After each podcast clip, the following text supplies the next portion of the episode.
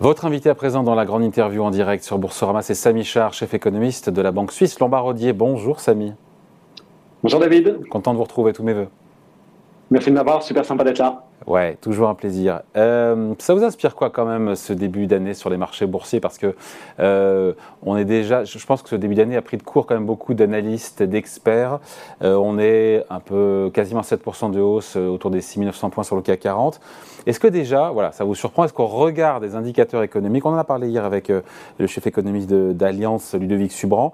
Est-ce qu'on regarde des derniers indicateurs d'activité, de salaire ou autre Tout ça vous paraît justifié? Oui, euh, on, a quand même terminé l'année dernière sur une, sur une note vraiment négative. Hein. donc, euh, on a un rebond aujourd'hui à partir de, de, points quand même relativement euh, bas. Et si on regarde les indices, alors l'Europe fait un peu mieux, mais l'indice américain est quand même à des niveaux pas très très flamboyants de, de 3800. Donc, il faut, il faut quand même garder le, le point de départ en tête. Mais je dirais que globalement, là où je vois de la consistance, c'est que ces derniers mois, on a quand même des tendances qui sont allées dans la bonne direction que ce soit au niveau de l'inflation, que ce soit au niveau de l'énergie, que ce soit au niveau de la croissance, de l'emploi, des salaires, euh, on va dans la bonne direction, mais effectivement, il ne faut pas déclarer victoire. Il y a énormément encore d'efforts économiques à fournir avant de retrouver une situation plus normale, que ce soit aux États-Unis, en Europe ou, d'ailleurs en Chine. Donc les marchés boursiers s'emballent un petit peu. Euh, Nirandel ne fait pas le printemps, il y a voilà, quelques esquisses de, bons indicateurs, mais rien n'est fait. Et c'est là où on se dit souvent, mais c'est le propre des marchés que de surréagir. Oui, les marchés sont surtout en anticipation, donc ils espèrent que ces efforts vont être faits et que euh, vers la fin de l'année ou la deuxième partie de l'année, on soit dans une situation qui soit encore plus favorable qu'aujourd'hui. Et, c'est possible, je dirais que c'est même le, le, scénario de base, mais effectivement, euh, on va rester dans un environnement où la lutte contre nos problématiques, l'inflation, l'énergie ou, le Covid en Chine, euh, va rester au devant de la scène. Et, donc, on ne va pas avoir une amélioration qui va être linéaire euh, avec chaque mois du mieux et du mieux. Il va y avoir des hauts, il va y avoir des bas, il va y avoir des, moments d'euphorie, peut-être des moments de, de doute. Mais enfin, globalement, quand même, ce qu'on voit, c'est deux choses. Déjà, le scénario du pire semble être évité. Lorsqu'on pense à l'inflation aux États-Unis, lorsqu'on pense à la crise énergétique en Europe, où on pourra en débattre, mais même la situation de, la réouverture chinoise, on semble éviter le scénario du pire, et on va quand même vers le mieux. Donc, je trouve légitime d'imaginer quand même que les marchés financiers soient, soient euh, un tout petit peu plus favorablement hmm. orientés. Donc, ils ne sont pas, ils sont pas en apesanteur. ils sont que le pire était possible. Ils sont pas hors sol, ils ne sont pas en apesanteur, avec une hausse encore une fois. Je crois que le CAC 40 euh, surperforme quasiment tous les indices boursiers européens. Voilà, il n'y a pas de lévitation.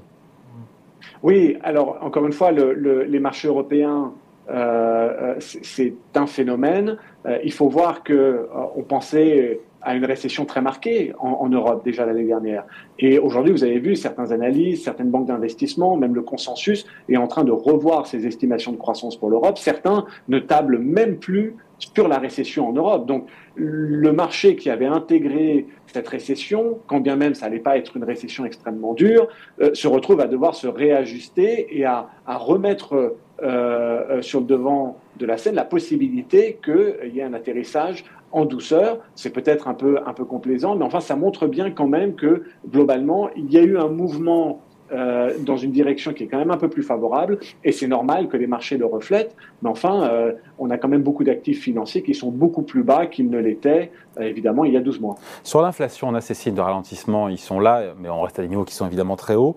Est-ce que c'est suffisant pour espérer, et on le sait bien, on a compris que c'était le pari des marchés de manière sous-jacente, que les banques centrales montraient moins moins fortement leur taux d'intérêt cette année oui, absolument. Euh, ce qu'on est en train de voir sur l'inflation, ça légitime moins de hausses de taux, c'est sûr, ou, des hausses de taux euh, à un rythme moins fort. Mais, là où il ne faut pas se tromper, c'est que, en tout cas aux États-Unis, le marché est en train d'intégrer des baisses de taux. Et c'est là où, éventuellement on peut être sceptique sur, euh, sur ce potentiel. Notre scénario, c'est que les banques centrales atteignent le, plafond de leur politique monétaire au premier trimestre de cette année, donc autour de 3% en Europe, autour de 5% aux États-Unis. Mais, mais il reste, il va falloir que les banques centrales maintiennent la pression parce que ce qui se passe au niveau de l'inflation, ça va dans la bonne direction. Mais David, vous l'avez dit, on reste à des niveaux très élevés. Donc, donc, donc quelque part, ce qu'on devrait plutôt avoir, maintenir la pression, peut-être pas l'augmenter, mais certainement pas la réduire. C'est ça en fait. Les taux pourraient aller au niveau attendu, c'est-à-dire pas loin de 5%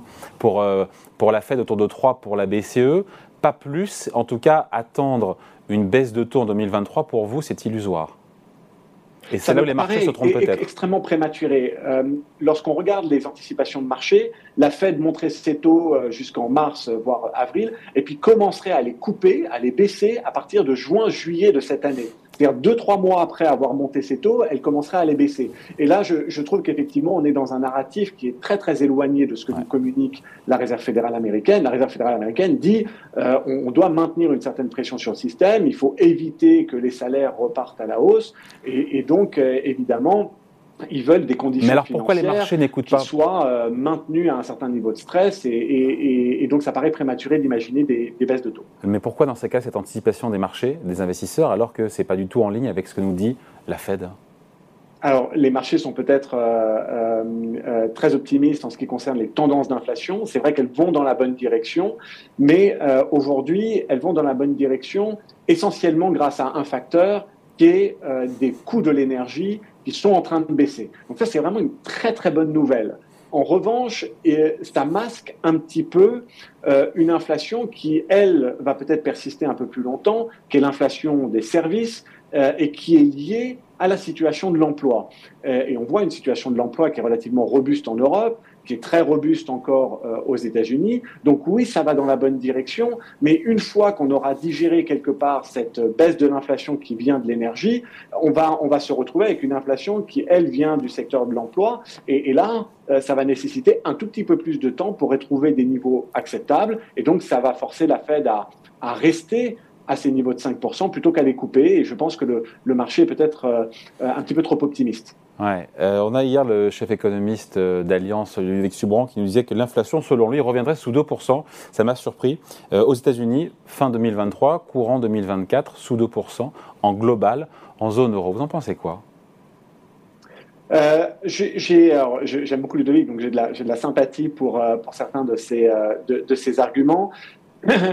La situation est un peu différente en zone euro qu'aux États-Unis en zone euro, on n'a pas vraiment la croissance salariale qu'on a aux États-Unis. Donc l'inflation est beaucoup, beaucoup plus tirée par les coûts de l'énergie. Et ces coûts de l'énergie, effectivement, ils ont vraiment pris une direction très, très favorable, ce qui peut laisser euh, envisager un scénario où l'inflation reviendrait à 2% ou en dessous. Et ensuite, je, dirais qu'il y, y, a un autre argument qui est important, c'est qu'on n'a pas vraiment encore vu l'effet du resserrement monétaire de la BCE sur l'économie européenne. Cet effet, on va le voir maintenant. Hein, dans les trimestres qui viennent. Et donc effectivement, si on combine les coûts de l'énergie qui sont plus favorablement orientés aujourd'hui et le ralentissement euh, retardé qui va venir de l'effet de la BCE, on, peut imaginer quand même un effet désinflationniste un tout petit peu plus fort que ce, que ce qui est attendu par le consensus, mais aussi par ce qui est attendu par la BCE.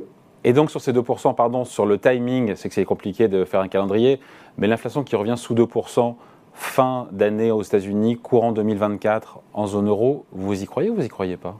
Alors, je, notre, notre, notre attente pour décembre 2023, donc fin de cette année aux États-Unis, c'est une inflation globale entre 2,5 et 3 donc on est quand même au-dessus de 2, mais enfin la direction est la même. En revanche, en Europe, on est encore un tout petit peu au-dessus, et, et la raison, euh, c'est que si on est tout aussi convaincu de la tendance baissière, le problème c'est qu'on a un point de départ qui est quand même très élevé et donc ça va mettre un tout petit peu plus de temps peut-être pour revenir sous les 2%, ce qui peut effectivement être une histoire pour 2024, mais ça me, paraît, ça me paraîtrait un tout petit peu trop rapide pour que ce soit déjà une histoire de fin 2023.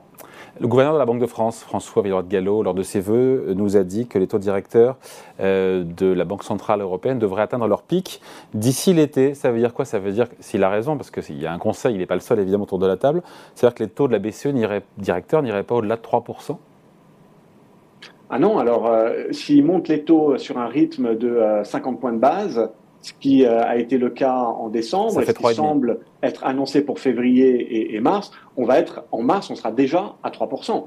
Euh, et donc effectivement, si la Banque centrale européenne doit continuer d'augmenter ses taux à ce rythme jusqu'à l'été, on peut se retrouver bien au-dessus de 3%. Mon sentiment, c'est que les développements d'ici euh, à, juin prochain vont être suffisamment favorables pour éviter que la BCE ait besoin d'aller aussi haut. Bon, donc cette thèse dans laquelle Wall Street croit de plus en plus, à savoir cet atterrissage en douceur de l'économie américaine au global, euh, elle prend du crédit, notamment sur les États-Unis, bien sûr. On est effectivement en train d'aller dans cette direction. C'est un tout petit peu trop tôt pour crier victoire, mais même si on a une récession, on sent bien que quand même ça va pas être une, récession qui va être euh, globale dans l'économie américaine. Il y, a trois types de récessions les récessions tirées par le consommateur, les récessions tirées par les contractions des bilans quand il y a trop de dettes, et les récessions tirées par l'investissement. Typiquement, 2008, c'était une récession de correction de bilan. 2020, avec le Covid, c'était une récession du consommateur. Mais si on prend 2001, par exemple, qui était une récession très, moyenne aux États-Unis, c'était une récession qui était tirée par les segments sensibles au taux d'intérêt, donc l'investissement. Et on pense qu'on aura ce genre de récession aujourd'hui, pas nécessairement une récession du consommateur, pas une récession des bilans, mais une récession qui est tirée par un segment spécifique de l'économie américaine qui est l'investissement résidentiel. Donc ce n'est pas une récession qui est extrêmement large, c'est une récession qui est quasiment plus technique qu'autre chose, mais on va quand même avoir des épisodes récessifs parce qu'avec des taux d'intérêt à 5%, ça freine quand même substantiellement l'économie. Et d'ailleurs sur, le, sur les États-Unis, ça donne quoi Des taux de crédit immobilier, ce qu'on appelle les taux hypothécaires, euh, à 6,5% sur 30 ans? Parce qu'en en, gros, ça freine les transactions largement qui sont effondrées, mais sur les prix, ça ralentit, mais il n'y a pas de drame, il n'y a pas de bain de sang. Hein. Oui, parce qu'au fait, euh, je, suis, je navré de parler comme un économiste, mais euh, ça va arrêter le flux de nouvelles transactions. En revanche, le stock de transactions passées, c'est-à-dire ceux qui sont propriétaires aujourd'hui et qui bénéficient d'un taux hypothécaire à 3%, euh, ils sont tranquilles et ils vont pas bouger. c'est la grande différence d'aujourd'hui avec 2008. En 2008, il y avait beaucoup plus de taux variables dans l'économie américaine, donc quand les taux montaient, même le stock de propriétaires était à risque. Aujourd'hui, ce stock de propriétaires, il n'est pas à risque. C'est seulement les nouveaux entrants qui ont un problème de cherté. Donc, bien sûr, ça réduit l'investissement, ça réduit l'investissement résidentiel, ça ralentit l'économie, ça ralentit l'emploi dans le secteur de la construction, mais ça ne crée pas de risque de soldabilité ou de risque systémique, parce qu'encore une fois, ce stock de propriétaires euh, bénéficie de, taux à 3% et, et ils vont certainement pas euh, se mettre en danger. Par contre, pour les nouveaux entrants, effectivement, il va falloir qu'ils attendent un peu. Euh, un petit mot de la Chine, euh, Samy, on n'a pas parlé de la Chine, avec cette levée complète des restrictions à vitesse grand V, euh, de ces restrictions sanitaires, ce tsunami épidémique que vit aujourd'hui l'Empire du Milieu. motif d'inquiétude ou pas? Parce qu'il y a des effets contraires. Non, c'est effectivement une, une, tendance qui est engagée et qui, à notre avis, est irréversible. Les Chinois ont besoin de retrouver plus de croissance, pas uniquement par cynisme économique, mais aussi parce qu'il y a une très grande insatisfaction de la population par rapport aux restrictions, par rapport à la situation sanitaire, mais aussi euh, par rapport à, l'effet que ça a sur l'économie chinoise. Ils ont besoin de réouvrir et, de, de, stimuler leur économie pour retrouver des niveaux de croissance plus acceptables. Ça va s'accompagner d'un stress, plus de cas, plus de fatalités et une tension sur le système hospitalier, comme on a pu le rencontrer chez nous. Dans un mais premier enfin, temps. ils vont quand même réouvrir.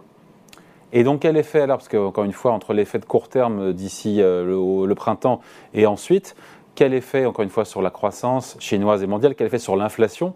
Je crois que c'est le chef économiste de la COFAS, je disais dans les échos d'hier, qui disait que l'inflation pourrait repartir en seconde partie d'année du fait de la réouverture de la Chine.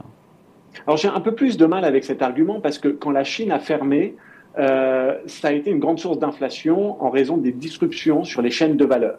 Donc quand la Chine ferme des sources d'inflation, et quoi? Quand la Chine rouvre, ça serait aussi source d'inflation. Par les matières premières, par l'énergie, parce qu'elle est grosse consommatrice, oui. exactement, mais le rebond économique chinois qui est attendu post-réouverture euh, Covid, c'était une croissance autour de 5-5,5% en Chine. C'est un taux de croissance qu'on a pu connaître par le passé et qui n'a pas été inflationniste ni pour les prix des matières premières, ni pour le reste du monde. Je pense que si la Chine réouvre, elle va continuer à exporter une forme de désinflation parce qu'elle va produire des biens pas chers qui vont pouvoir être exportés euh, en Europe et, aux États-Unis. Donc oui, peut-être un peu plus d'inflation domestique en Chine, mais je ne crois pas que la Chine, en rouvrant, va créer un choc d'inflation pour le reste du monde. Euh, bien au contraire, elle améliore les, chaînes de valeur et, donc elle est plus à même de euh, limiter l'inflation, en tout cas sur, sur les biens. Donc on s'attend à un rebond économique chinois post-réouverture. Euh, Sabine, avant de se quitter, comment on résume cet échange? Il y a des raisons d'espérer, on le voit bien avec les prix de l'énergie qui repartent euh, à la baisse, c'est une bonne chose. Quelles sont les raisons d'espérer si on doit résumer, et les facteurs de risque pour cette année? Je crois que ça, c'est le message principal, euh, mais qu'encore une fois, c'est un petit peu comme un, marathon. Euh, on est encore loin de la ligne d'arrivée. Donc, on, on doit maintenir l'effort histoire que la course se passe bien et qu'on finisse par franchir cette ligne d'arrivée avec une inflation plus faible, une crise euh, énergétique contenue en Europe et une réouverture réalisée en Chine, il y a encore pas mal de kilomètres à courir, mais au moins on est, on est, on est dans le rythme, on est dans le bon tempo, et, euh, et a priori, pour l'instant, tout se passe bien, donc il faut maintenir l'effort. Et c'est ça qui est joué, c'est ce scénario-là, qui se profile, mais qui n'a rien d'une évidence, euh, c'est ce scénario qui est joué aujourd'hui par les marchés boursiers, qui explique ce début d'année tonitruant. Exactement, et la probabilité de ce scénario, euh, que ça se passe bien et qu'on franchisse la ligne d'arrivée euh, pas loin de la fin, à la fin de cette année, est en train d'augmenter en probabilité, donc c'est normal que les marchés l'intègrent. Allez, merci beaucoup. Toujours très agréable d'échanger ensemble. Samy Char, chef économiste de Lombard Odier, invité à la grande interview en direct sur Boursorama. Merci Samy, salut. Merci beaucoup, à bientôt.